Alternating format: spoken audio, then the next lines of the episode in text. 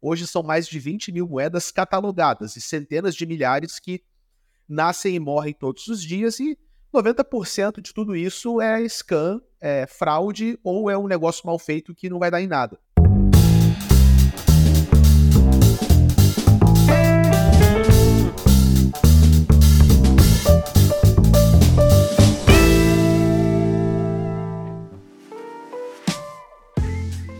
Olá, seja muito bem-vindo, muito bem-vinda ao LecCast. Eu sou Márcio Calai e o episódio de hoje está muito, muito interessante porque nós vamos falar sobre as fraudes no mercado cripto, que traz muita curiosidade para todo mundo e causa, de certa forma, insegurança para quem ainda não está familiarizado com este novo mercado. E para me ajudar com isso, nós temos um convidado muito especial mas antes de apresentá-lo, eu preciso deixar aqui um convite a você que está conosco sempre aqui às terças-feiras ao vivo no YouTube e também no LinkedIn da LEC, que nós estamos com o curso uh, aberto do curso de Criptoló e Regulação das Novas Tecnologias, com inscrições abertas para a turma de agosto. Então eu vou, é, ao longo do nosso episódio aqui, eu já coloco para vocês no nosso chat aqui o link para você saber mais sobre esse, sobre esse curso e também poder fazer a sua inscrição. Sem mais delongas, o nosso convidado de hoje, que é Rafael Castaneda, o criador do canal Casta Cripto, que você encontra no YouTube, no Twitter e no, no Instagram, você pode encontrá-lo como arroba CastaCripto. Casta, seja muito bem-vindo ao LikeCast. É um prazer ter você conosco aqui hoje. Obrigado. Oh, meu querido, muitíssimo boa noite para você, para toda a comunidade da LEC. Um grande abraço aí também para o Daniel, queridão. É um prazer estar com vocês aqui hoje, cara.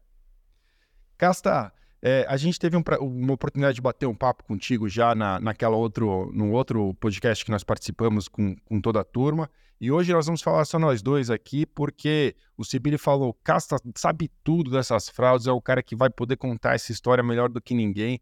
E, e pô, tô super entusiasmado aqui para aprender contigo hoje. Tenho certeza que para nossa audiência vai ser também muito importante. Mas antes, cara, explica pra gente isso aqui. É, fundador da Casta Cripto, beleza? Do canal Casta Cripto, isso daí é, todos nós conseguimos acompanhar. Criptólogo e tecnofilósofo. O que, que é isso, cara? Cara, criptologia e tecnofilosofia são duas disciplinas que eu tenho trabalhado, né? Mas que eu inventei na real, porque quando eu comecei a entrar em cripto, eu entrei como analista. Então, é aquele job, né, cara? Pega o projeto, analisa o projeto e decide se coloca dinheiro no projeto ou tira dinheiro do projeto. Mas a minha visão de cripto é que vai muito além de analisar projetos. Cripto é uma mudança tecnológica, é um paradigma novo, social, econômico, até mesmo político. E eu queria me dedicar a estudar esse fenômeno, né, essa revolução blockchain e o lugar dela na humanidade. E aí não tinha uma disciplina para isso. Eu falei, ah, então, sei lá, vou criar, né, cara? Vamos inovar. E aí eu criei dois ramos de pesquisa, né, que é a criptologia e a tecnofilosofia, que hoje encabeço esses movimentos aí, estudando como que cripto conversa com a humanidade. Pô, sensacional, cara. Não só pela, pela inovação em si, mas pela vanguarda, né? Pô, você saiu na frente e tem a oportunidade de criar algo que no futuro, quem sabe, será discutido por muita gente, né? Porque afinal de contas, é, pô, você tem toda a razão, a transformação é muito maior do que simplesmente um, um novo ativo de investimento, né? Vamos dizer assim. E até por isso eu queria te fazer essa primeira pergunta. Muita gente na nossa audiência não é super especialista. Eu vou fazer uma confissão aqui, eu também não sou. É, ao longo do nosso episódio, vou aproveitar para pôr as minhas perguntas, as minhas dúvidas sobre o assunto. E aí, queria te pedir uma visão geral, assim, se você pudesse dar um panorama geral sobre o que são criptomoedas ou criptativos, seriam sinônimos, a mesma coisa dizer isso? É, que você pode dar um, um ponto de partida para a gente estar tá na mesma página? Ah, beleza, cara. A maioria das pessoas, quando tem o primeiro contato né, com esse universo de blockchain, criptoativos, criptomoedas e ativos digitais, e parece que é um monte de palavra que ao mesmo tempo que significa a mesma coisa, não significa nada, né? Como que a gente faz senso disso, cara? Eu gosto de fazer o senso dessa, dessa, desse movimento dando uma pequena recapitulada histórica, tá? Uh, o Bitcoin nasceu em 2008, ok? E começou a rodar em 2009. Bitcoin é uma moeda, digamos assim, entre aspas, tá? Por uma licença poética didática, mas uma moeda que circula de forma livre, despermissionada, em meio digital, obviamente. E qual é a grande sacada dessa moeda? Não existe um Estado-nação por trás dela. É, não existe um banco central que emite o Bitcoin pela força de lei de um sistema fiduciário de um governo.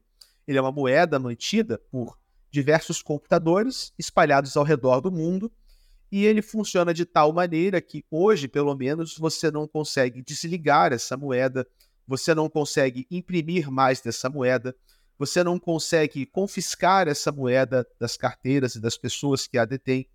Então, isso traz para a gente é, uma noção diferente de como nós transitamos valor. Até a invenção do Bitcoin, cara, nós transacionamos valor através de contas bancárias ou de cédulas especialmente nos últimos anos, pós-Covid, nós estamos nos digitalizando né, ainda mais. E o Bitcoin traz uma prerrogativa diferente. A prerrogativa de que transacionar poder de compra, transacionar riqueza, valor, deveria ser algo tão livre, tão aberto e tão fácil quanto você mandar um e-mail. Então eu posso mandar um e-mail para você que mora no mesmo país que eu, posso mandar um e-mail para alguém que mora no Japão então eu poderia, é, do meu dinheiro, né, das minhas riquezas, assim, transferir isso para quem eu bem quisesse, para quem eu bem entendesse, aonde quer que essa pessoa esteja, sem estar sujeito ao escrutínio de um governo, ao escrutínio de uma sanção, é, especialmente quando a gente pensa é, em países menos desenvolvidos que têm questão com hiperinflação, onde o governo imprime a moeda, desvaloriza a moeda, ou em países que são regimes totalitários, em que existe opressão do Estado contra os indivíduos. Né? Especialmente para esses casos de uso, o Bitcoin foi pensado como uma moeda da resistência, sacou? Uma moeda da liberdade individual. E isso, cara, é... depois deu assim a derivação de todo o universo de criptoativos.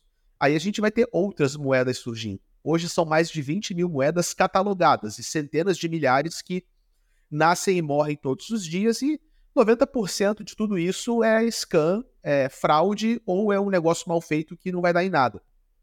E isso gera um estigma para o mercado cripto. Né? Só que o mercado cripto, na verdade, se trata de reinventar fundamentos econômicos, de reinventar fundamentos sociais e de reinventar fundamentos políticos. A gente está falando, por exemplo, de criar um arranjo socioeconômico que é independente de um governo. Isso é a grande sacada de cripto é nós considerarmos que não se trata de dinheiro descentralizado. Se trata de que nós hoje temos tecnologia para montar arranjos colaborativos que são tão grandes quanto a moeda de um governo. Nós temos tecnologia para criar coisas autônomas que organizam pessoas que antes só um governo seria capaz de fazer. E hoje pessoas que não são governos estabelecidos podem criar arranjos que competem, que funcionam como alternativas a gente está vendo uma transição né, de arranjos sociais centralizados para experimentos em arranjos sociais, econômicos e políticos que são descentralizados. Pô, sensacional, cara. Que bom. Podemos encerrar então, obrigado. Depois de... Foi dessa. Tem mais nada para dizer. Estamos só esquentando, cara. Que Não, tô brincando. Ah, mas, mas, cara, gostei demais, porque é, é, é algo realmente é, muito maior né, uma transformação muito importante que a gente está vivendo, mas que a sua fala inicial já transparece é, os riscos, né? A quantidade de, de, problemas que a gente tem aí para tratar. E você falou que boa parte desses ativos, desses milhares de ativos que surgem, desaparecem porque são esquemas, né? Porque são realmente é, feitos para é, sacanear alguém, para prejudicar, tentar arrancar dinheiro. E nessa medida já, já começa a gente a entrar na nossa onda, né? É, do papo aqui que tipo de esquemas? O que, que, que, acontece com essas, com essas moedas? Assim, a gente vê algumas coisas que chegam a ser infantis, do jeito, para quem é leigo principalmente, você vê uma coisa, não, o cara criou lá um negocinho que não tinha nada a ver, só para ver o que acontecer, aí todo mundo começa a comprar, de repente cria uma onda, o negócio vale uma fortuna, e aí você vai ver, já não vale mais nada de novo. E aí isso vai criando uma insegurança no mercado, né? Que tipo de fraude acontece? Como assim as coisas são feitas para sumir? 90% você falou são feitas para sumir, assim? 90% é uma estimativa conservadora. é que eu quero me comprometer com um número maior do que esse. Cara, é, vamos lá. Primeira coisa assim é entender que isso não é uma, não é algo inerente ao mercado cripto. Isso é uma coisa inerente à natureza humana, né? A primeira bolha que qual nós temos registro é a bolha das tulipas, né, cara? É, nós temos, por exemplo, já os registros de coisas como o Telex Free, né, Herbalife. Nós temos, por exemplo, o velho conto que acontecia na rodoviária do Rio de Janeiro, nos anos, acho que 80 e 90, onde o cara chegava na rodoviária e alguém vendia para ele pirita como se fosse ouro. Né? Na época das colonizações, cara, enquanto os países europeus estavam abarcando no, na América do Norte, na América Central, na América do Sul, tem um caso muito interessante, acho que foi na Inglaterra ou foi na Holanda, onde um cara literalmente estava na praça central, no mercado, vendendo títulos de terra da, da, da terra de Eldorado que era um lugar mágico nas Américas, que tinha frutas maravilhosas e rios de água doce, terras férteis, tudo lindo e maravilhoso, e o lugar nem existia. O cara só fez umas pinturas, criou lá uns títulos e vendia. Parabéns, você agora tem tantos hectares de Eldorado. E vai para frente, né? Então, é, a capacidade do ser humano de ser enganado e entregar dinheiro quando ele acha que vai conseguir obter alguma vantagem fácil, né? Isso é desde que o ser humano inventou o comércio, inventou a troca de serviços. Mas isso em cripto se torna muitíssimo prevalente e muito exacerbado. Por quê? Porque cripto é uma plataforma tecnológica para a criação de sistemas econômicos. Nós podemos criar moedas, criar economias, criar mercados com a mesma facilidade com a qual a gente cria um website, com a qual a gente cria um aplicativo de celular. Então, é muito mais fácil você ficar criando novas moedas e novas narrativas e tentar inventar mil maneiras psicológicas de enganar alguém que você vai conseguir. E é claro que existem golpes menores e maiores, existem golpes pequenos. Se o cara vai lá enganar mil investidores e pega 200 mil dólares, 100 mil dólares, mas nós temos golpes e esquemas que ganham proporções absurdas, descabidas, como os principais casos do ano passado, que foi 22, foi o pior ano de hacks e crashes e bugs e perdas de dinheiro em cripto que a gente já viu na história, com os casos icônicos né, da Terra Luna, que foi uma blockchain que faliu, é, evaporando 40 bilhões de dólares no mapa. Claro que esses 40 bilhões não eram reais, né, mas eles evaporaram mesmo assim. E o caso da FTX, que era a terceira maior corretora do mundo, tinha sua logomarca estampada no capacete do Hamilton, né, na, na, na Fórmula 1, tinha uma arena gigantesca com a logomarca da FTX, tinha Gisele Bündchen na propaganda, e esses caras também eram um golpe, eram uma fraude e quebraram, lesando milhões de pessoas e evaporando bilhões de dólares. É, a única diferença desses esquemas para outros é que eles conseguiram ir longe demais, entendeu? Entendi, cara, entendi, sem dúvida. É, e aí, antes da gente entrar, eu quero entender mais sobre, os, sobre esses casos, né? Já que a gente vai falar das fraudes, vamos exemplificar com esses dois casos que você é, já me adiantou que são emblemáticos. E, e aí fica um disclaimer, é claro, aqui, que a opinião que vier a ser externada aqui por mim, pelo Castro, representa a nossa opinião, não a opinião da LEC. É, se a gente viesse a referir a alguma empresa e por qualquer motivo essa empresa quiser uma oportunidade para dar a sua versão, apresentar aqui também, portas abertas, vai ser um prazer é, enriquecer o debate. Mas antes da gente entrar especificamente nesses dois casos, Castaída, queria te fazer mais umas perguntas básicas para que a gente possa chegar na fraude já preparado para compreender. E essas perguntas básicas são: bom, legal, entendemos o que são os criptoativos, por que, que o Bitcoin é transformador, vem de uma, né, de uma de uma resistência, de uma ideologia de transformar realmente o mercado financeiro e trazer liberdade para as pessoas que querem transacionar, independente de um estado ou de uma organização, muito legal. É, mas e aí, quais são as medidas de segurança básica para que eu, que quero ingressar nesse mercado como investidor, estou vendo um monte de gente ganhar dinheiro ou dizer que está ganhando dinheiro, porque ninguém fala que perde, né? Todo mundo gosta de dizer quando ganha. Mas eu quero entrar e eu estou inseguro. O que, que você pode dizer para essa pessoa assim, pô, não, cara, tem um caminho seguro por aqui? Legal, cara. É, assim, o mercado cripto ele é muito difícil de se navegar se você não parou para compreendê-lo e não viveu ele durante pelo menos um ou dois anos, tá? Da maneira como as coisas são hoje. Então, para quem está começando, a primeira dica é: se alguma coisa parece boa demais para ser verdade, então assuma que ela não é verdade. Tá?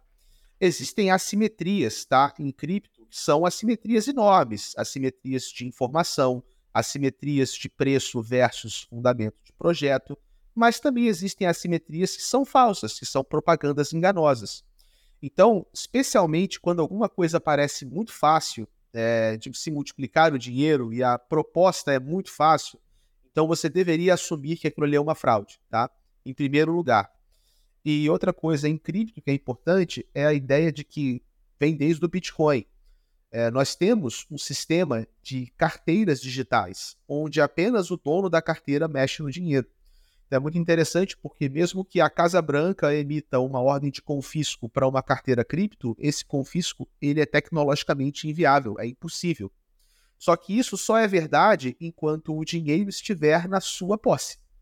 Só que o que vai acontecer em cripto é que muitos projetos vão falar: olha, é, deixa seu dinheiro comigo e eu multiplico ele por cinco vezes, mês, dez vezes em três meses, e você pode reinvestir, chamar sua família, sua avó, e você pode pegar dinheiro emprestado e colocar aqui dentro. E isso não é mais cripto. Isso é simplesmente um tipo de estratégia para extrair dinheiro das pessoas. É, deixa seu dinheiro comigo, que ele vai multiplicar, e na maior parte das vezes o dinheiro some, né? o dinheiro fica travado, o dinheiro é extraviado. Então, é, por mais que existam chances de você fazer dinheiro investindo ou interagindo economicamente com o mercado cripto, você tem que entender o que está acontecendo. E se você ainda não entende, então assuma que tudo é golpe. É, a, primeira, a primeira batida já é golpe. E só depois de você ser provado do contrário que você se aventura a interagir com mais alguma coisa. Senão a chance é que você vai acabar clicando em algum lugar e vai perder o seu dinheiro. Pô, é, é, interessante, cara. Você acha que é razoável dizer que a gente poderia separar, então, por exemplo, os riscos próprios da operação em si dos riscos dos golpes que são praticados por terceiros e seria assim em qualquer área? Razoável dizer isso? Sim. e aí, Desculpa, vamos lá, pode terminar a pergunta. Não, e aí eu ia dizer, então, e, e aí olhando para os riscos da operação em si, você já deu uma dica importante, que é você pode ter isso armazenado numa carteira fora de qualquer exchange. Seria um risco próprio da operação. É, Vamos dizer que são várias maneiras de se interagir com cripto, não dá para a gente cobrir todas, vamos cobrir as mais tradicionais. É o que? Cripto é um lugar cheio de moedinhas mágicas, e se eu comprar a moedinha mágica enquanto ela vale pouco e depois eu vender quando a moedinha mágica vale muito, então eu fiz lucro e eu ganhei dinheiro com isso. Tá? Esse é um princípio muito similar de quem investe no mercado de ações. Né, o cara procura por ações que estão descontadas, compra essas ações, espera as ações valorizarem e vende as ações. Inclusive, muitas pessoas tentam traduzir do mercado de ações para o mercado de criptomoedas estratégias de investimento, como análise gráfica, análise técnica, né, que é procurar por padrões né, nos gráficos de oscilação de preço, e até mesmo análise fundamentalista, que envolve, que é uma coisa que eu gosto de fazer, você pega os projetos, estuda como o projeto funciona, quem são as pessoas por trás do projeto, se aquele projeto faz sentido no mercado, se a tecnologia é boa, se tem pessoas usando, para você decidir se vale a pena ou não você comprar aquelas moedinhas mágicas, né, e esperar que elas se valorizem no futuro. E você pode comprar moedinhas mágicas de duas maneiras. Ou você utiliza os serviços de uma corretora, então, por exemplo, hoje a maior corretora do mundo é a Binance. No Brasil tem a Mercado Bitcoin, que é uma das maiores corretoras brasileiras. Você vai ter lá fora a Kraken, a Coinbase, a Gemini, tem um monte de, de corretora por aí. Os bancos estão lançando corretoras agora também. Vários bancos brasileiros e instituições financeiras brasileiras já permitem que você possa adquirir criptomoedas. E em todo esse caso, o que acontece? Você dá o dinheiro para esse agente intermediário, seja ele corretora, banco ou fintech, esse cara compra a cripto e guarda a cripto por você. Então, qual é o risco que você corre? O risco daquela corretora quebrar, daquela corretora falir. Se ela faliu e ela não tem mais o seu dinheiro, então aquele dinheiro foi embora, aquele dinheiro nunca mais foi seu. Isso ficou evidente com a quebra da primeira grande corretora cripto, que foi a Mt. Gox. Mas a maneira como o cripto funciona, por ser não regulado, é muito precário, cara. A Mt. Gox era um site para fazer troca de joguinho de card. Sabe, Magic the Gathering, Yu-Gi-Oh!, aqueles joguinhos. Era um site de colecionadores. Aí um cara que tinha 19 anos de idade, nem tinha terminado a faculdade, decidiu comprar aquele site e adaptou aquele site para virar uma corretora de Bitcoin. E basicamente ele não fazia nada direito, era um caos por dentro. Mas como só tinha ele, todo mundo estava colocando Bitcoin lá dentro e negociando Bitcoin lá dentro. E o fenômeno é o seguinte, cara: enquanto o mercado está subindo, as pessoas deixam o Bitcoin na corretora. E elas compram mais Bitcoin na corretora. Então o que acontece? Eu coloco dólar, coloco real na corretora e clico num botão, comprar Bitcoin. Só que, cara, é um botão e uma tela. A corretora pode muito bem falar, parabéns, você comprou o Bitcoin. Tipo, e ela vai lá na sua tela e coloca, 0.1 Bitcoin. Qual é a sua garantia de que ela não só botou a parada na tela e de que ela realmente tem o Bitcoin? Né? Então, várias corretoras ao longo do tempo se revelaram pouco esquemas que não tinham o menor controle de nada. Elas saíam misturando números e o cara pegou o dinheiro, comprou mansão, comprou iate, viajou para onde queria, fez tudo o que queria. E aí, quando o mercado começa a cair, aí é que o bicho pega, porque as pessoas falam: não, Bitcoin está caindo. Vou vender os meus bitcoins que estão na corretora, vou sacar o meu dinheiro. Só que o cara nem tem aqueles bitcoins, muito menos os dólares. Então, quando começa o fenômeno de corrida aos saques, a corretora fecha as portas, quebra. Quem conseguiu sacar antes conseguiu, quem não conseguiu perdeu. A Mt. Gox foi isso, mas a FTX, que era a terceira maior corretora do mundo, que quebrou no, no ano passado, no, no, final do ano passado, se não me engano, em novembro de 2022, ela era também isso aí. Os caras tinham um controle que era feito em planilhas de Excel meia boca. Quando os auditores foram ver como é que era a corretora por dentro, tinha uns grupos de Telegram com mensagens que se autodestruíam. Então não tinha arquivamento de reunião, pauta, gerenciamento de risco, nada. Era um, era um auê do caramba. As coisas estavam em um monte de lugar diferente. Quando todo mundo quis sacar, não tinha o dinheiro de todo mundo e a corretora quebrou. E aí, tá até agora no embrólio, né? Tá rolando um embrólio jurídico para tentar recuperar parte dessa grana até agora. Agora, Castas, vamos entrar então nessa história da, da FTX, né? É, pô, cara, você falou que ela era o quê? Terceira maior do mundo? Terceira maior do mundo, cara. Então, assim, se eu sou um leigo, o que, que eu faço, cara? Porque, porque como eu escolho? Você fala assim, pô, eu não, tô, eu não peguei um aventureiro, né? Eu não, eu não tô no, no nosso amigo que pegou a, o site de vender card e transformou numa. Ainda que esse cara também, para ter feito isso, deve ter se tornado grande, imagino eu, né? Não deve ter sido. Então.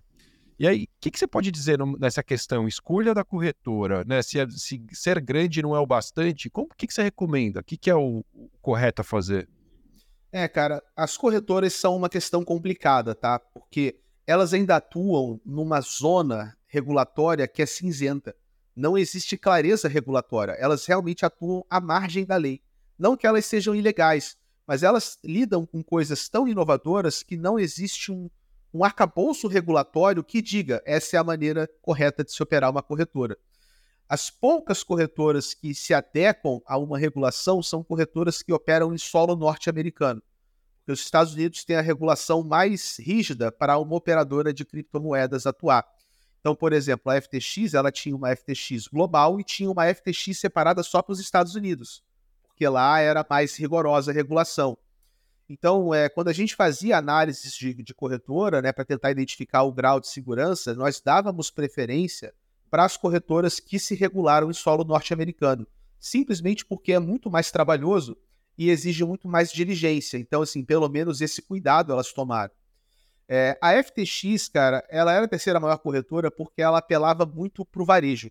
Né? Ela tinha um apelo muito grande de pessoas que querem ficar ricas, colocarem seu dinheiro lá e caçarem moedas e comprarem tokens e ficarem ricas. E ela tinha realmente uma interface gráfica que era possivelmente a melhor interface gráfica de todas. Para quem queria operar, era muito, muito intuitiva aquela interface. Mas tinham sinais esquisitos, né? Ela, por exemplo, tinha um token próprio, que ela fazia promoção daquele token. Ela tinha dinâmicas de alavancagem para as pessoas poderem correr mais risco do que é uma pessoa normal tem condição, fazendo alavancagens de 5, 10, 50 vezes. E, no geral, a gente não tinha muita transparência sobre os processos da FTX. Então, é, para quem sabe analisar a maneira como uma corretora funciona, era evidente que, apesar de ser a terceira maior, as práticas da FTX eram, eram complicadas. Você não tinha como dar o mesmo grau de confiança para ela do que uma corretora como a Coinbase, que é listada em bolsa, faz não sei quantas auditorias, publica essas auditorias na internet, entendeu? E é auditada por uma fonte externa. E a gente costumava falar sobre isso nos nossos canais. Né? Inclusive, quando a FTX começou a dar problemas, nós fomos fazer um estudo sobre ela e identificamos ali, cara, que o negócio estava complicado para eles. Mas é muito difícil, falar. Assim, é, as pessoas que estão começando, elas vão ver o comercial na televisão, entendeu? Da FTX, que foi passado durante a Copa do Super Bowl. Como é que nós aqui, youtubers, sacou, vamos conseguir competir contra isso? Né? A marca estampada em todos os lugares. Mas isso mostra também que não é só um problema de cripto, existe um problema sistêmico. Como que todas as, as agências reguladoras permitiram que um negócio que não tem clareza regulatória avançasse tanto? e tivesse estádios e patrocinasse Fórmula 1 e botasse comerciais em rede nacional durante a Super Bowl, desfilando junto com artistas, é porque rolou muito dinheiro, entendeu? Então, é aquele velho lema do se você tem dinheiro, o dinheiro valida a sua existência. E essa foi uma lição que foi duramente aprendida. Tanto que esse ano de 2023 está sendo um ano de avanço regulatório. As agências regulatórias estão caindo em cima de cripto como nunca. E isso foi uma previsão que a gente fez ano passado. Falou, cara, a quebra da FTX ela é uma quebra que afeta tudo. Os governos não vão mais tolerar isso. É o, histórico do Sam Bankman-Fried, que era o CEO, o fundador, o bilionário da FTX, era um cara que tinha é, interligações com os partidos políticos dos Estados Unidos, fazia atuações de campanha, patrocinava lobby, testemunhou perante o Congresso para falar sobre regulação de cripto. E aí esse cara coordenava uma fraude bilionária, sumiu com o dinheiro de todo mundo. É, então, realmente foi um choque assim de realidade e que hoje proporciona um avanço regulatório absurdo, que é uma das coisas que, inclusive, tem segurado o cripto esse ano, né? Essa, esse avanço regulatório em cima dessa tecnologia toda. Castar, acho que nesse momento, então, o curso de criptológia e regulação da economia digital se torna ainda mais importante, né? Porque no momento de grande transformação e onde vem a regulação crescendo, é, conhecer mais sobre isso também pode se tornar muito importante. Eu vou até aproveitar a oportunidade para deixar aqui o link no nosso chat, está aí, ó, o link para quem está nos vendo ao vivo. Também vai estar, tá, obviamente, na descrição do episódio para quem vier a ouvir isso posteriormente. E aí, Castal, olhando para esse cenário é, pô, um negócio. É, ouvindo você falar, me parece até o Fire Festival. Você, você viu aquele documentário do Fire Festival que os caras fizeram para fraudar mesmo todo mundo? Uma loucura. E aí eu te pergunto, na sua opinião, né, na sua visão, é claro que a gente tem que lidar com os dados públicos, com aquilo que foi revelado. Não, não sei se tem essa informação é, definida, mas você acredita que isso foi realmente algo criado para se tornar um, um, um grande esquema? Ou, ou, é mesmo uma questão de descontrole e falta de ambiente regulatório melhor para que isso não tivesse acontecido? O que, que você imagina? Cara, zonas cinzas regulatórias e brechas regulatórias, a partir do momento que elas existem, é só uma questão de tempo até que alguém ocupe. Tá? Bolhas se formam na ausência de limitação regulatória. E é muito engraçado, porque teve uma bolha muito maior que a da FTX, que estourou em 2008, que foi a crise do subprime uma bolha que nasceu no berço do mercado imobiliário norte-americano, sobre os olhos vistos da maior economia do mundo. Por que, que a gente teve uma bolha imobiliária nos Estados Unidos? Basicamente porque houve um conluio entre reguladores, analistas de risco, imobiliárias, governo. Todos esses caras se organizaram para criar um produto que não era regulado. Né? O Credit Default Swap, que era um mecanismo para você misturar empréstimos podres com empréstimos bons, colocar esses empréstimos juntos num pacotão de empréstimos e dar um selo AAA e vender isso para o banco que vendia isso para investidor final, não só nos Estados Unidos, como para fundos de pensão no mundo inteiro. É, e isso estava na cara que era insustentável. É, nós estávamos cedendo empréstimos para pessoas que não tinham qualquer condição de pagar, comprarem casas a preços superfaturados. As pessoas tinham três, quatro casas que elas financiavam com o dinheiro que elas não tinham, porque a casa ia subir de preço, aí ela ia pegar a casa para fazer um outro empréstimo em cima, e estava uma insanidade, completamente não regulado. Era não regulado por quê? Porque eles inventaram um artefato tecnológico novo. Então, mesmo em ambientes que não são cripto, se você promove brecha regulatória e essa brecha abre a chance de você multiplicar dinheiro de forma especulatória, é natural que uma bolha se forme. Eu não sei se o Sam Bankman-Fried FTX tinham a intenção de, cara, vamos ser a maior bolha de todos os tempos. Mas quando você começa nesse jogo, você joga o jogo. E se você por acaso se destaca e quando você vê você é o terceiro maior, então tá bom, então você é o terceiro maior. Só que essas engrenagens especulatórias, elas têm uma, uma questão muito importante. Elas nunca podem parar. Você nunca consegue montar um, é, uma economia baseada em formato Ponzi ou em formato especulatório, em formato alavancado, e no meio do caminho falar: não, aqui tá bom, agora eu vou desmontar a operação. Porque se você desmontar a operação, tudo some. Seu único caminho é tentar continuar crescendo. E eventualmente bolhas crescem até a hora que elas estouram, né? E foi isso que aconteceu, na minha opinião. Não acho que foi planejado, mas assim, ele começou muito bem o rolê dele e esse rolê cresceu até chegar onde chegou, mas não sei se foi tão planejado assim desde o começo, sabe?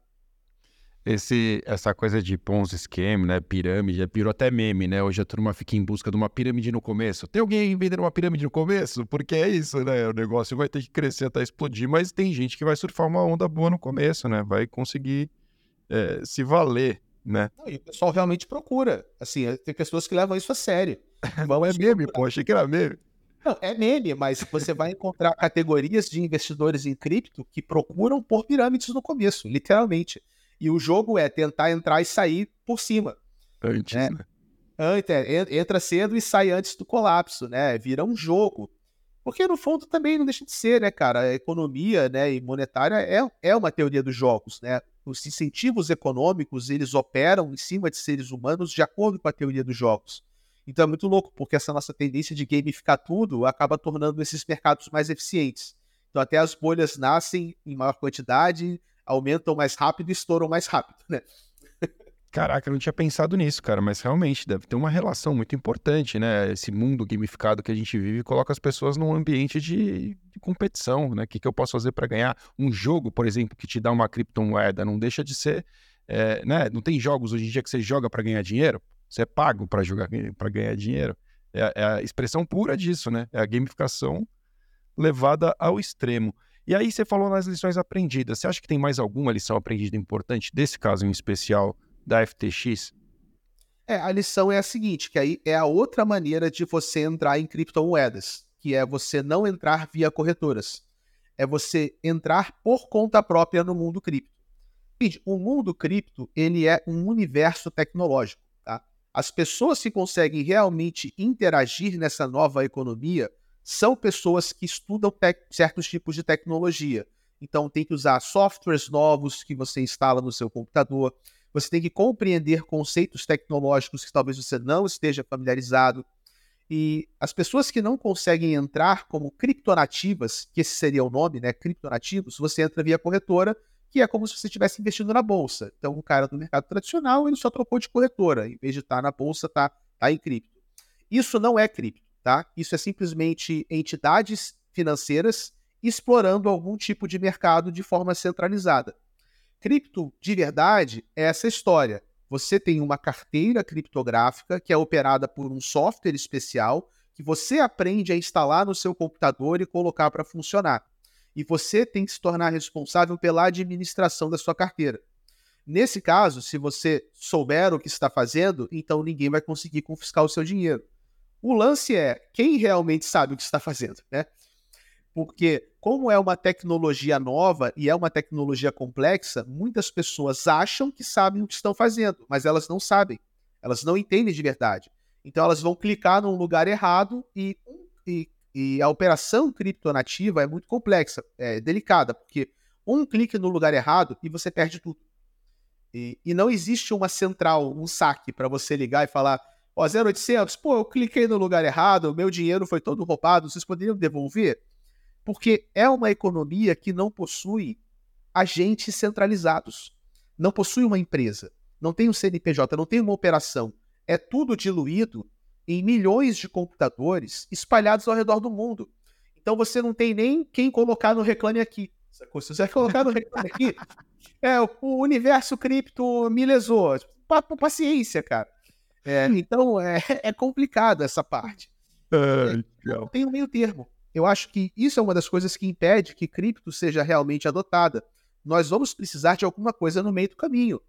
Uma operação que você tenha garantias tecnológicas. Qual que é a garantia tecnológica? Se eu comprar Bitcoin, eu quero ter uma prova criptográfica, uma prova matemática de que aquele Bitcoin é meu. Né? Mas, ao mesmo tempo, eu também quero poder confiar no apoio de uma entidade regulada que tem uma força de lei por trás, que se aquele cara cometer uma fraude, existe algum tipo de fundo de seguro que vai me ressarcir. E esse meio do caminho a gente não tem. Ou a gente tem uma entidade centralizada em modo caixa preta, que fala para você uma coisa e faz outra, ou a gente tem uma operação que tecnologicamente é incrível, é super confiável, mas se você não for um tecnocrata, você não consegue interagir com ela de forma segura. Então, para as pessoas normais, cripto ainda não é uma coisa acessível de forma segura. Né? Você tem que realmente ir aos pouquinhos, fazendo uma coisa de cada vez e estudando bastante enquanto se aprofunda. Cara, você sabe que, assim, compartilhar a minha experiência, né? Eu, eu entrei duas vezes, saí as duas com prejuízo, nunca consegui ganhar alguma coisa. E, e, quando eu entrei, era numa fase mais embrionária, eu lembro que as pessoas tinham muita desconfiança das corretoras no Brasil. Elas, pô, no dinheiro não pode ficar lá. E foi exatamente essa minha experiência. Eu fui analisar como seria feito, eu, eu baixei uma carteira para um celular, e aí eu transferi o Bitcoin que eu comprei para dentro da, dessa carteira e aí aquilo me mantinha numa baita insegurança também, porque eu falava, pô, quer dizer que só, só o que importa é o que está nessa carteira dentro. Mas e se acontecer alguma coisa com esse telefone e a senha? Você perdeu a senha, você foi. Eu lembro que vi umas, umas informações, ó, essa aqui é a sua primeira senha, depois você tem uma outra senha, aí você tem uma contrassenha, essa aqui é a senha da senha da senha. E se você perder isso tudo aqui, já era, meu. Você tá lascado. Vi umas, umas informações, assim, explicando bastante. Então, por mais que eu tenha tentado caminhar para um, um rumo de segurança, né, de autonomia, de ser dono, Ainda assim, é o que você disse, pelo fato de eu não ser uma pessoa especializada e estar ali me, aventurando, aquilo ainda me causava uma insegurança importante. E ainda uma outra coisa que me ocorria, e me ocorre até hoje, eu acho que é um dos problemas importantes que isso ainda vai enfrentar no ambiente regulatório, é o risco de, de algumas pessoas caminharem para lavagem de dinheiro, né, para ocultação de bens, que são práticas reprováveis. Né? É, era o que acontecia, inclusive, quando existiam as ações ao portador. Hoje em dia é algo que não é mais é, admitido, mas a empresa, de quem é essa empresa? Ah, ela é de quem está com aquelas ações na mão. Isso, é, isso favoreceu a, a, realização de muitos crimes né, ao longo dos anos. Então, é, essa foi a minha vivência, mas é, é exatamente isso que você falou, cara. Você descreveu exatamente como eu me sentia, né? Um cara assim, tô me aventurando onde não devo, comecei a ver que eu estava perdendo, realizei o prejuízo para sair fora e falar, meu, não volto nunca mais. Aí começa de novo, não, agora já é um outro momento, vem de novo, que vai ser legal. E para mim não deu. É, do que você falou, o que eu aprendo com o que você está dizendo é isso, cara. Não é um mercado, neste momento, é, amigável para o consumidor leigo. Ele é um mercado para quem está disposto a estudar ou para aquelas pessoas que realmente já entenderam que esse será o futuro num ambiente corporativo também que precisam entender dessa regulação, porque as empresas onde atuam são empresas é, de vanguarda, vão sair na frente, vão aderir, vão intervir, vão lançar projetos também no setor. Faz sentido isso aí, cara? É mais ou menos por aí? Cara, faz muito sentido, tá? Especialmente se você considera que 90% ou mais de todos os governos do mundo já estão pesquisando alguma maneira de transformar as suas moedas em moedas digitais e muitos deles considerando a utilização de tecnologias de blockchain. O nosso próprio governo, o governo brasileiro, está hoje na fase de testes piloto do Real Digital, que é uma tentativa de pegar a nossa moeda e organizar a moeda e o funcionamento essencial, pelo menos na, na liquidação de contas entre o Banco Central e os bancos comerciais, instituições financeiras, tudo isso ser feito num real que existe numa blockchain uma blockchain similar à blockchain da Ethereum, que hoje é a blockchain que é o segundo maior criptoativo do mercado cripto. Porque, cara, existem coisas incríveis quando você pensa em cripto. Eu vou te dar um exemplo. Quando você pensa numa, numa, num universo de criptomoedas, todas as transações elas obedecem a um padrão criptográfico. Então você não pode, por exemplo, inventar números. Né? Todas as coisas que saem de um lugar vão para outro e não existe buraco negro. Ou as coisas estão na blockchain ou elas não estão. A operação de uma blockchain é uma operação matemática, garantida por uma conta criptográfica. Você não consegue fraudar dinheiro. Então, por exemplo, no universo de blockchain, você não consegue falsificar dinheiro. Né? Você pode, e para o bem ou para o mal, rastrear movimentações financeiras. Então, digamos que, por exemplo, acontece um desvio um programa de aceleração do crescimento lá de um trilhão de reais, some 50 bilhões. Cara, se esses 50 bilhões somem, você vai achar esses 50 bilhões. Porque todo o fluxo daquele dinheiro, desde quando ele entrou na carteira do programa de aceleração até no bolso de quem ele parou, aquele caminho é rastreável. É claro que isso também abre margem para outras coisas. O governo também pode passar a rastrear o comportamento individual dos seus cidadãos. Então, nós estamos hoje num embate tecnológico entre os malefícios e os benefícios de se utilizar uma tecnologia como essa mas existem os dois lados. E o que é certo é o seguinte: é inevitável. É, hoje a gente tem, por exemplo, a maior corretora criptonativa. A gente não falou que tem corretoras como a Binance, Coinbase, FTX e tudo mais, que são movimentam bilhões de dólares, tem um monte de gente lá colocando dinheiro na mão deles. Nós também temos corretoras que operam de forma criptonativa. Elas são programas de computador que rodam em um software de uma plataforma econômica e automatizam toda a operação de uma corretora. Vamos pegar a segunda maior criptomoeda do mundo, que é a Ethereum. Tá? A Uniswap, que é essa corretora criptonativa, ela tem a segunda maior liquidez do mercado de Ethereum. Só perde para a Binance, que é a maior corretora do mundo. Então você pega qualquer outra corretora do universo. Existe mais Ethereum para ser negociado nessa corretora nativa, Uniswap, do que em todo o resto, menos na Binance. Só acontece que a Uniswap ela tem 33 vezes menos funcionários que a Binance.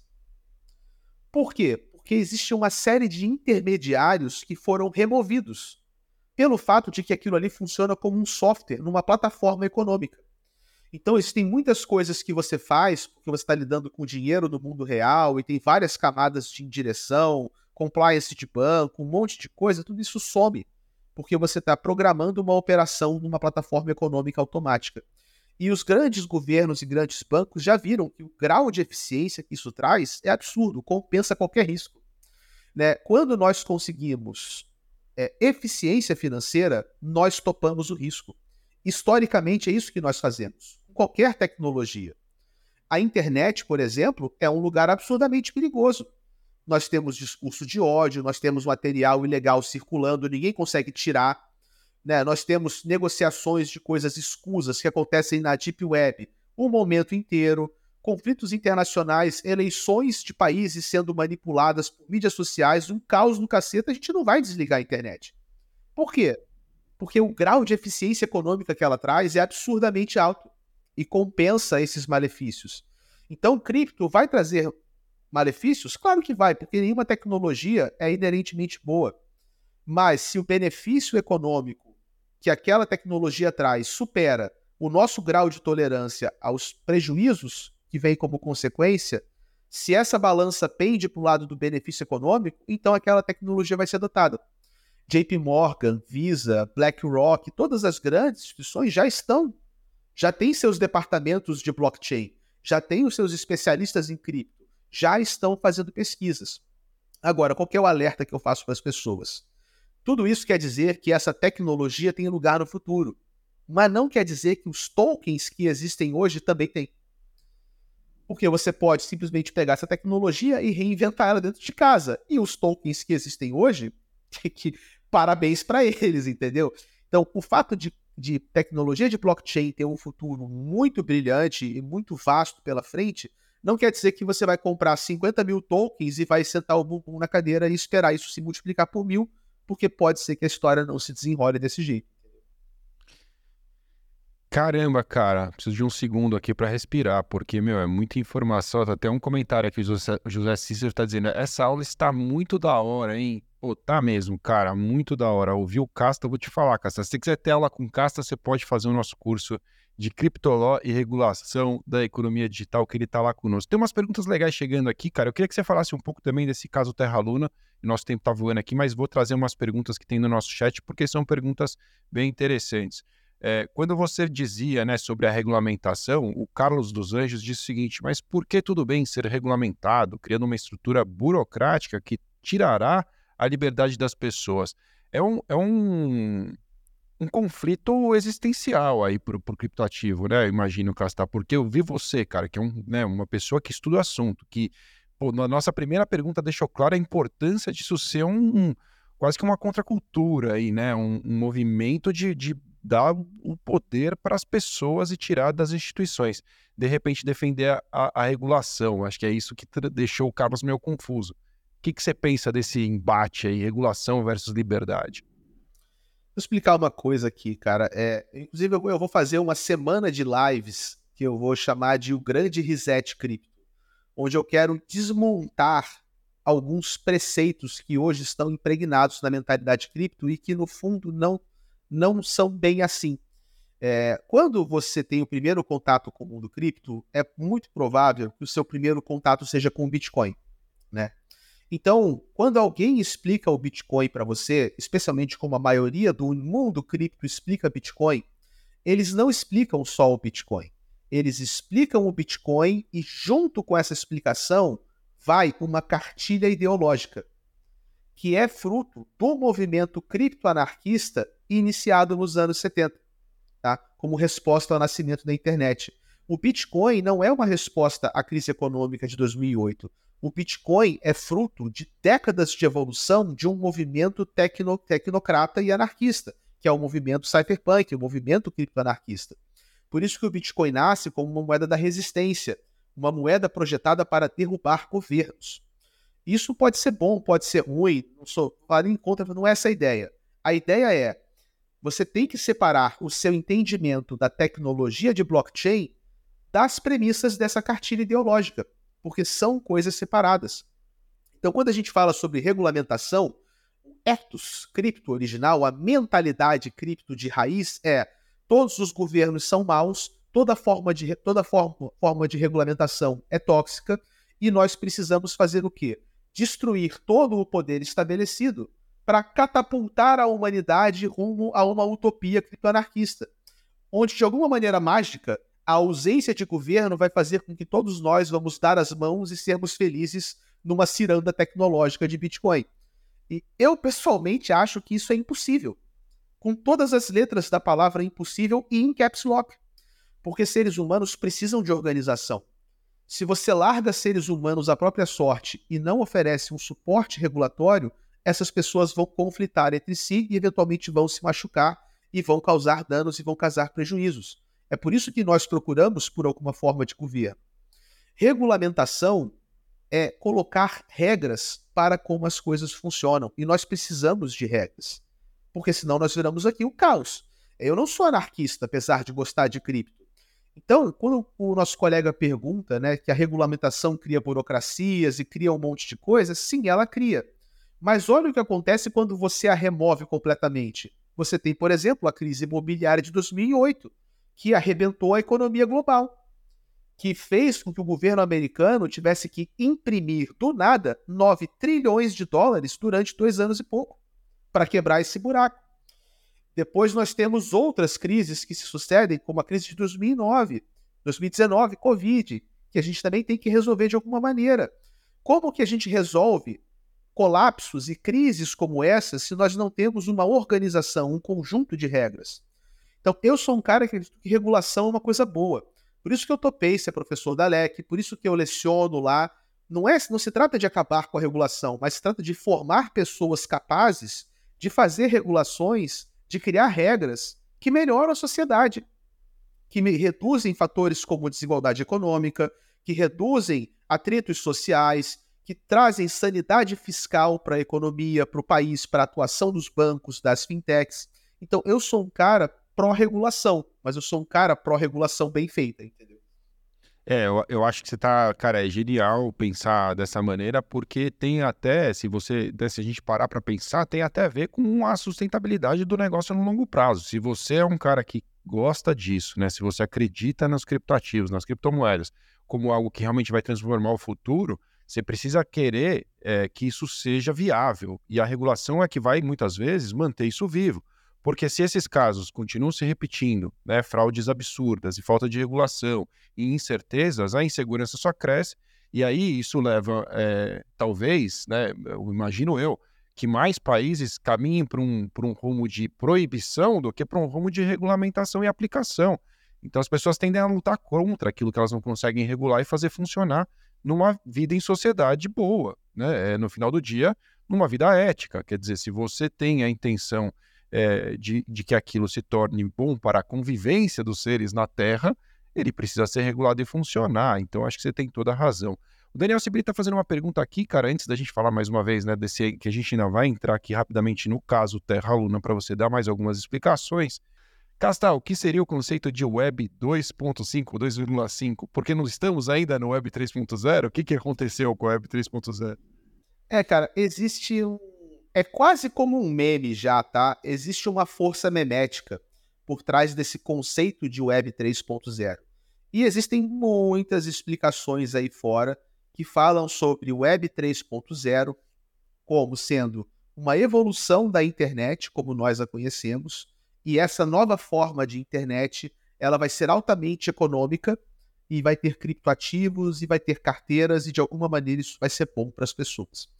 É, e cara, o conceito de Web 2.5 é normalmente as pessoas usam esse termo quando você tem projetos que estão tentando sair da maneira como a internet funciona hoje e migrando em direção como a internet poderá funcionar no futuro. Eu vou te dar alguns exemplos, tá? A internet 1.0, que é como a gente costuma falar, era aquela internet dos anos 90, até o começo, até um pouco dos anos 2000 ainda. Onde basicamente o que você fazia? Você acessava um site de notícia e você lia a notícia. E acabou. Né? Era uma internet onde, por exemplo, se você queria ter presença na internet, o que, que você tinha que fazer? Você tinha que aprender a programar um site. Você tinha que literalmente programar o seu site para ser alguém na internet. Então, cada um fazia o seu rolê. Era uma internet extremamente solta, descentralizada, despermissionada. Quando as empresas entenderam o valor, que olha só, né, de uma rede global de informação, uau, como isso pode. É, não era claro naquela época, tá? Mas uma infraestrutura tecnológica que comunica o mundo inteiro em tempo real é muito valioso e o pessoal se tocou disso em algum momento. E foi aí que a gente viu o surgimento das grandes empresas de tecnologia. A Web 2.0, Web 1.0, Web 3 não são upgrades tecnológicos. Essa é a pior maneira de você tentar entender esse fenômeno. Web 1, Web 2 e Web 3 se tratam de arranjos sociais, econômicos e políticos da maneira como os seres humanos se comportam. Qual que é o marco da Web 2.0? A formação das grandes oligarquias corporativas Amazon, Google, Meta e é, tá, tem, são cinco, tá? Mas são cinco grandes tech empresas que dominam tudo o que a gente entende hoje como o mercado de internet, Facebook, por exemplo, tá? E tecnologia. Esses caras se aproveitaram dessa infraestrutura da Web 2, que é uma economia da rede social, a economia da atenção, a economia do freemium, né? Você vê uma coisa de graça, mas você paga assistindo propaganda. A exploração dessa economia, o surgimento das gig economies, onde você acaba com as estruturas formais de trabalho e você formata a economia dos bicos, né? Onde você faz bicos o tempo inteiro para tirar uma grana. Tudo isso montou uma web 2.0 onde poucos agentes extraem o máximo valor de toda a internet. Só que a internet, cara, tem valor porque todos nós estamos nela. Então não faz sentido que uma parcela tão pequena de pessoas e de empresas capture tanto valor desse arranjo. A Web3 é a noção de que nós podemos mudar isso com mais tecnologia. Então, por exemplo, colocando lá blockchain, e fazendo uma rede social onde o seu post mora na sua carteira e não no data center da, do Facebook, do Twitter, do Instagram. E se o seu post ganha não sei quantos milhões de likes e views, então parte da receita daquele provedor de conteúdo vai para sua carteira porque você é o dono daquela postagem. E se aquela empresa morre, o seu post não morre porque ele é seu. Eu posso fazer, por exemplo, um post e eu quero que esse post apareça no Instagram, no YouTube, no TikTok e no Twitter. Eu poderia fazer isso com um único clique. Por quê? Porque ele é meu. Eu estou exibindo meu post em algum lugar. Então, essa noção de uma economia onde você toma posse da sua vida digital é o primeiro passo para você poder demandar valor por quem você, por quem você é na internet. Essa é a mentalidade da Web3. E projetos que estão no meio do caminho são projetos Web 2,5. Ainda não estamos naquele futuro, estamos tentando caminhar. Quem está no meio do caminho a gente chama de Web 2,5.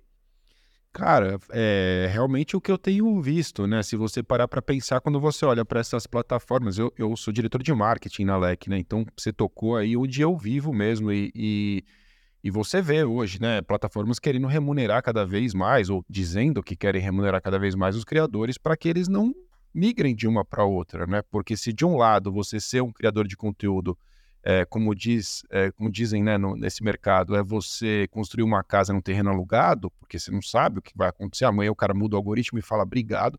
Foi o que aconteceu, por exemplo, no Facebook. Facebook, é, a gente tinha um alcance enorme no início da LEC por lá, e crescendo e cada vez mais força e tudo mais, num dia bonito acordaram e falaram: a partir de agora, as publicações das, das páginas de empresas não tem mais alcance, alcance orgânico nenhum.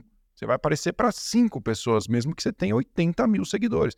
E, e aí é, você ficou para trás. Mas hoje a gente vê que existe um cuidado maior com o produtor né, de conteúdo, e eu acho que está bem nesse meio do caminho. Ainda não quer dizer que o conteúdo é 100% seu, que você faz o que você quiser com ele, mas eu vou te dar um dinheirinho aqui para você se acalmar, e eu vou te pagar por view, vou te pagar de alguma maneira, te dar um, um badge, alguma coisa que, sei lá, que faça sentido para você permanecer feliz aqui comigo até que essa, essa realidade que o Casta falou, né, que você seja dono verdadeiramente do seu posto, venha do seu post venha acontecer, né? É, é, um, é uma transição, será? É um caminho de transição, né? Eu creio que sim, cara. É, pode ser que a gente nunca atinja essa Web3 idealizada, mas pode ser que a gente force essas grandes empresas a serem menos arbitrárias e menos totalitárias. Existem coisas hoje, cara, que acontecem de uma forma tão natural, mas que são absurdas. Imagina que você tem canais no Instagram, no YouTube, no Twitter, que um belo dia algum, alguém lá dentro pode acordar e falar: esse canal está descumprindo as normas de prática que a gente tem aqui dentro. Aí eles vão lá e desligam. Você foi desligado porque você descumpriu as normas. Aí você pergunta: qual foi a norma que eu descumpri? Eles não vão te falar. Tá, então onde é que eu posso fazer um pleito e reclamar e fazer uma contestação? Ah, você pode reclamar com a gente. e a gente vai dizer que não, de qualquer jeito. Então, qual é hoje o lugar onde você coloca seu esforço, sua atenção, investe o seu tempo, monta o seu negócio e um belo dia o cara fala: não, agora não é mais porque eu não quero. E você não. Pô, se você, alguém hoje em dia, se uma operadora de celular faz alguma coisa errada contigo, você abre uma reclamação na Anatel em cinco dias alguém vai te ligar e falar: Poxa, senhor, o que está acontecendo? Né? Vamos resolver. Né? Se uma empresa de avião cancela o seu voo e você tem um prejuízo, você vai processar aquela empresa e você vai poder ser ressarcido. Hoje, essas, esses oligopólios tecnológicos, eles atuam, cara, de forma soberana. É, o Yannis Varoufakis, que é um filósofo grego economista, esse cara foi ministro das finanças na Grécia, enquanto a Grécia estava quebrada. Esse cara foi lá na zona do euro resgatar, negociar o resgate da Grécia. Ele caracteriza que nós vivemos numa era pós-democrática, pós-capitalista, que ele chama da era do tecnofeudalismo, onde essas empresas mandam em muitos aspectos do poder global, na maneira como o mundo funciona, e que elas realmente operam acima do arcabouço regulatório dos grandes estados-nação. Se uma empresa pode se dar o luxo, cara, de operar sem responder a um estado-nação, mesmo que seja os Estados Unidos, então ela literalmente opera acima da força dos governos. É que nós não temos muito como caracterizar, mas não é um país, não tem fronteira geofísica, mas como entidade, essas empresas não respondem a nenhum país, elas têm sedes em lugares que você nunca vai conseguir fazer nada com elas, elas têm mais dinheiro que países, elas valem mais que países e elas têm influências políticas e ramificações políticas em todas as grandes economias do mundo. Então, sim, hoje as grandes empresas, fruto da, do ápice da Web 2, elas são um dos eixos de poder do mundo moderno. E todos nós dependemos delas para viver a nossa economia do dia a dia já hoje. Então, o arranjo global, cara, realmente está tá complicado.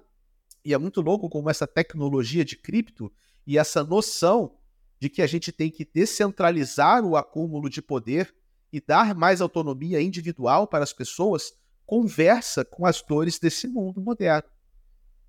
Pô, sem dúvida, cara. Isso foi, é. foi isso, isso é tecnofilosofia. Isso é tecnofilosofia. Eu vou te falar, cara, se você está aqui me assistindo agora, junto com o Casta, faça um favor para si mesmo, vá até arroba CastaCripto e siga Casta para ouvir mais dessas filosofias. Casta, vou te falar, cara, é fácil te ouvir, cara. Você é um cara realmente assim, você vai para uma linha é verdade, cara. Mano, muito, muito, muito bacana mesmo. Eu sou, como eu falei, cara, eu sou leigo no assunto, tô aqui te acompanhando como se eu soubesse é, desde sempre, né? E instiga mesmo a querer saber mais. Antes da gente encerrar, Casta, é, eu queria só que você desse um panorama final sobre a questão da Terra Luna que a gente passou muito por cima. Quais são as lições aprendidas assim, rapidamente? Então, você falou que ela, a Terra Luna, nesse caso, era uma moeda, correto? Exatamente. Ao contrário do, do caso da, da corretora FTX, ela era uma moeda que veio e quebrou e deixou prejuízos. É isso aí? É isso aí, cara, porque são dois extremos, né? A FTX era uma corretora centralizada que fazia tudo em caixa preta, mas Terra Luna não, era uma blockchain. Então tudo estava literalmente programado, as pessoas tinham suas carteiras. E isso mostra o seguinte, cara: é, o fato de uma coisa ser blockchain, literalmente, é, não quer dizer que ela é segura. Só que qual é a questão de Terra Luna? Nós fomos capazes de prever a quebra da Terra Luna com 90 dias de antecedência, enquanto nós fomos capazes de prever a quebra da FTX com 3. Por quê? Porque na blockchain as coisas são transparentes. Elas podem estar erradas.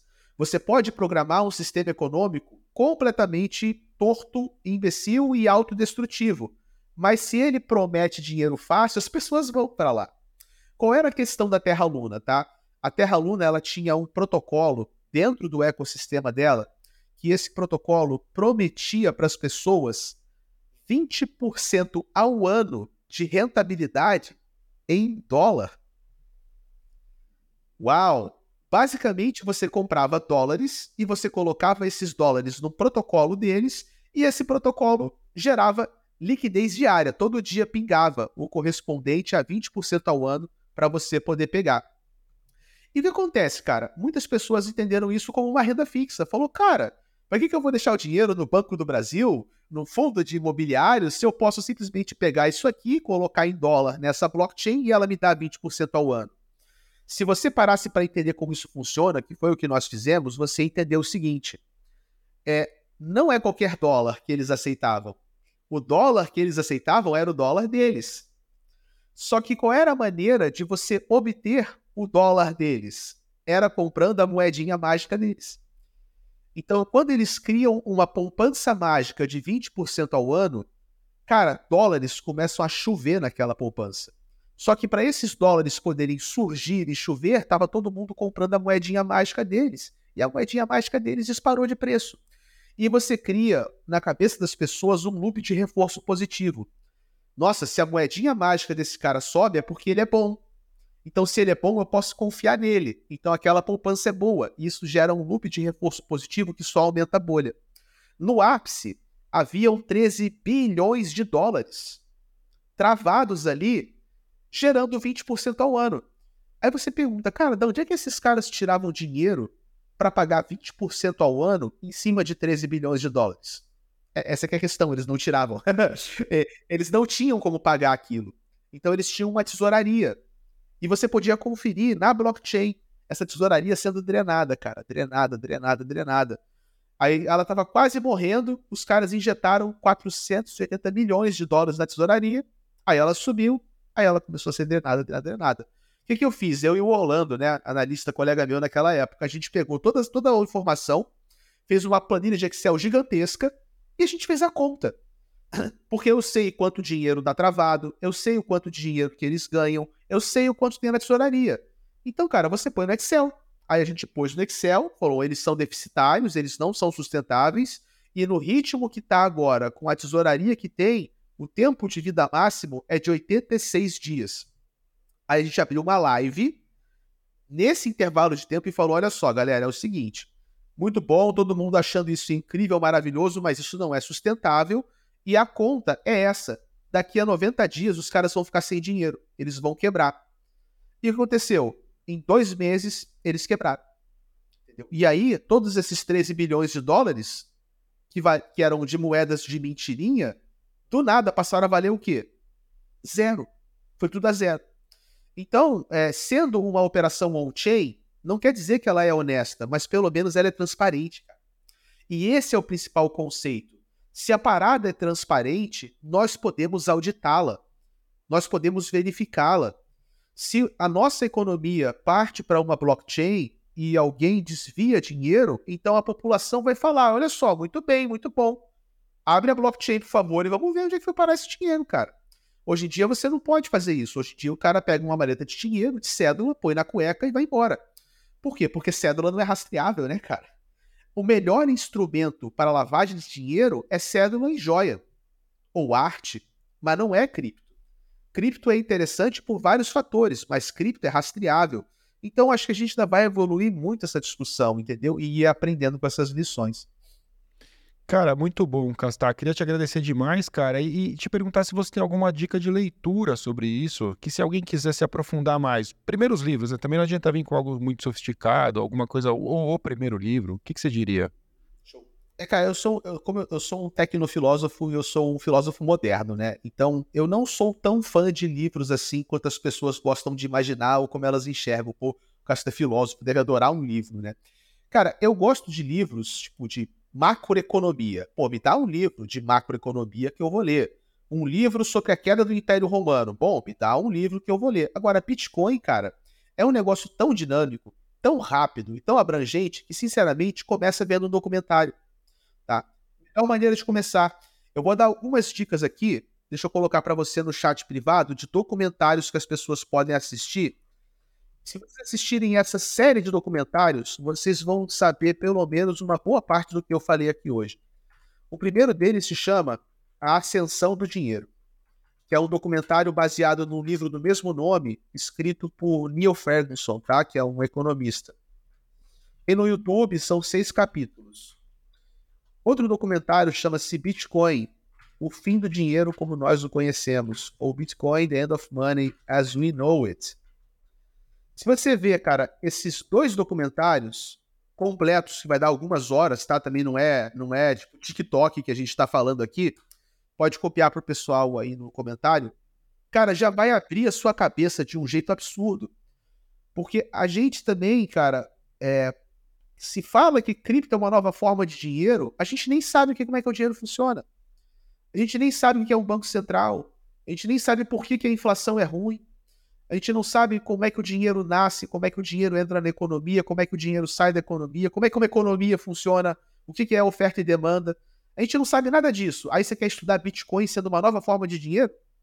Aí o tiozão vai virar para você e falar: não, Bitcoin não, porque Bitcoin não tem lastro. É assim, o dólar não tem lastro.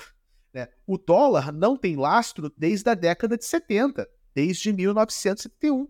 Nós vivemos há 52 anos num mundo de democracias capitalistas, majoritariamente aqui no Ocidente, pelo menos, cada uma com a sua moeda de mentirinha.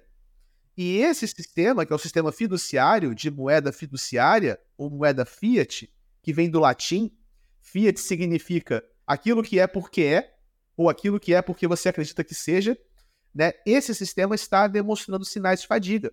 Existe uma crise de confiança no dólar, existe uma sombra pairando sobre o sistema bancário norte-americano. Os Estados Unidos acabaram de remover o teto da dívida. Eles devem 31 trilhões de dólares daqui até a última dívida. E essa dívida pode passar de 50 trilhões em menos de uma década. Então, a engenhoca moderna das economias modernas está ruindo. E mesmo que cripto não seja uma alternativa, nós vamos precisar de uma alternativa nas próximas décadas, com certeza. Ou vai ser uma que nós podemos participar, ou vai ser aquele grande reset lá do World Economic Forum, onde a elite toma conta do mundo inteiro e fala agora você não vai possuir nada, mas você vai ser feliz. E é por isso que eu acho, cara, que é por isso que eu é por isso que eu tô capitaneando a tecnofilosofia, porque eu acredito que esse tipo de conscientização é mais importante do que ensinar a pessoa a fazer dinheiro comprando moedinhas mágicas, entendeu? Casta, obrigado de coração, cara. Eu aprendi demais com você hoje aqui e eu tenho certeza que se depender da sua capacidade de se comunicar, os criptoativos estão em boas mãos, porque realmente eu vou te falar, bicho, você, você trouxe luz para um assunto difícil, com muita simplicidade, cara, e eu queria te agradecer mesmo. Obrigado. Porque, ah, de novo, né? Quem quiser encontrar o Casta, arroba Casta Cripto aí, é, canal no YouTube, tá no Instagram e também no Twitter. Tem algo mais, Casta? Se você quiser deixar ainda algum contato, quem quiser falar contigo, não, podem me mandar uma mensagem nesses canais que eu respondo, tá? E fiquem antenados que no meio desse mês eu vou fazer uma semana de lives bem bacana sobre o. Fechado. Valeu. Brigadão. Obrigado também a você que nos acompanhou até aqui. Se você quiser saber mais sobre este assunto, você pode ser aluno ou aluna do Casta no curso Criptoló e regulação da economia digital, um curso que é coordenado pelo Daniel Sibili, pelo Alexandre Sartre, que também são duas feras aí do assunto. É, se você acessar o link que eu deixei aqui, eu vou deixar novamente aqui o link no chat e também na descrição do episódio. Se você quiser saber mais sobre o curso, você pode acessar esse link e fazer a sua inscrição. Nossos especialistas também estão à disposição para tirar suas dúvidas sobre ele. A próxima turma começa em agosto, eu já vou te falar que dia. Começa no dia 20 29 de agosto. Ainda dá tempo de você se inscrever. Então corra lá, queria agradecer aqui todos que estiveram conosco. Rodrigo Leles, meu grande amigo, está aqui deixando também uma mensagem, saudades de você também. É muito legal, José Marcos deixando aí também um, um agradecimento. Obrigado, obrigado a você e como sempre, como eu sempre digo, se você quiser saber mais sobre compliance, ética, criptoló, regulação de ativos e muito mais, acesse o site da LEC em lec, edc.com.br. Valeu!